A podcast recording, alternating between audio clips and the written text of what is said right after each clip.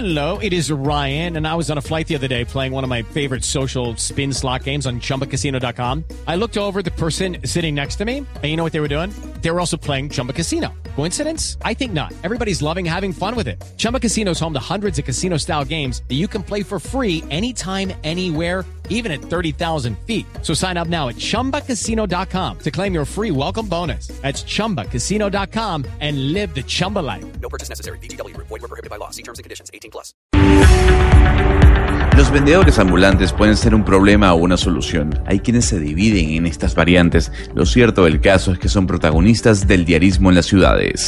En Madrid, el comercio informal está regulado en cuanto a que existe una página web en la que las personas pueden acceder y describir el comercio que atenderán. Sin embargo, la migración africana a España ha hecho que la capital de este país esté inundada de los famosos manteros, personas que en plena acera colocan una manta para vender productos que en el 99% de los casos son falsificaciones. En varios puntos de la ciudad de Madrid es imposible caminar.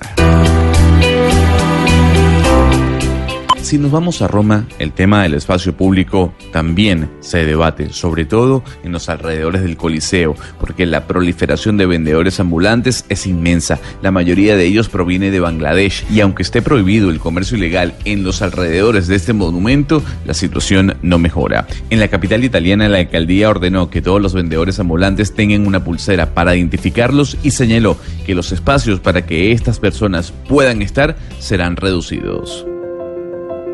En México la situación no cambia. Según las cifras de la Secretaría de Trabajo y Previsión Social de la Ciudad de México, por ejemplo, si nos vamos a la capital, alrededor de 2 millones de personas se dedican a la economía informal, mientras que en todo el país el número aumenta a 48%. En cuanto a la realidad precisamente de la ciudad capital, el 40% del Producto Interno Bruto la Ciudad de México es generado por la informalidad o por los vendedores ambulantes que están en el espacio público.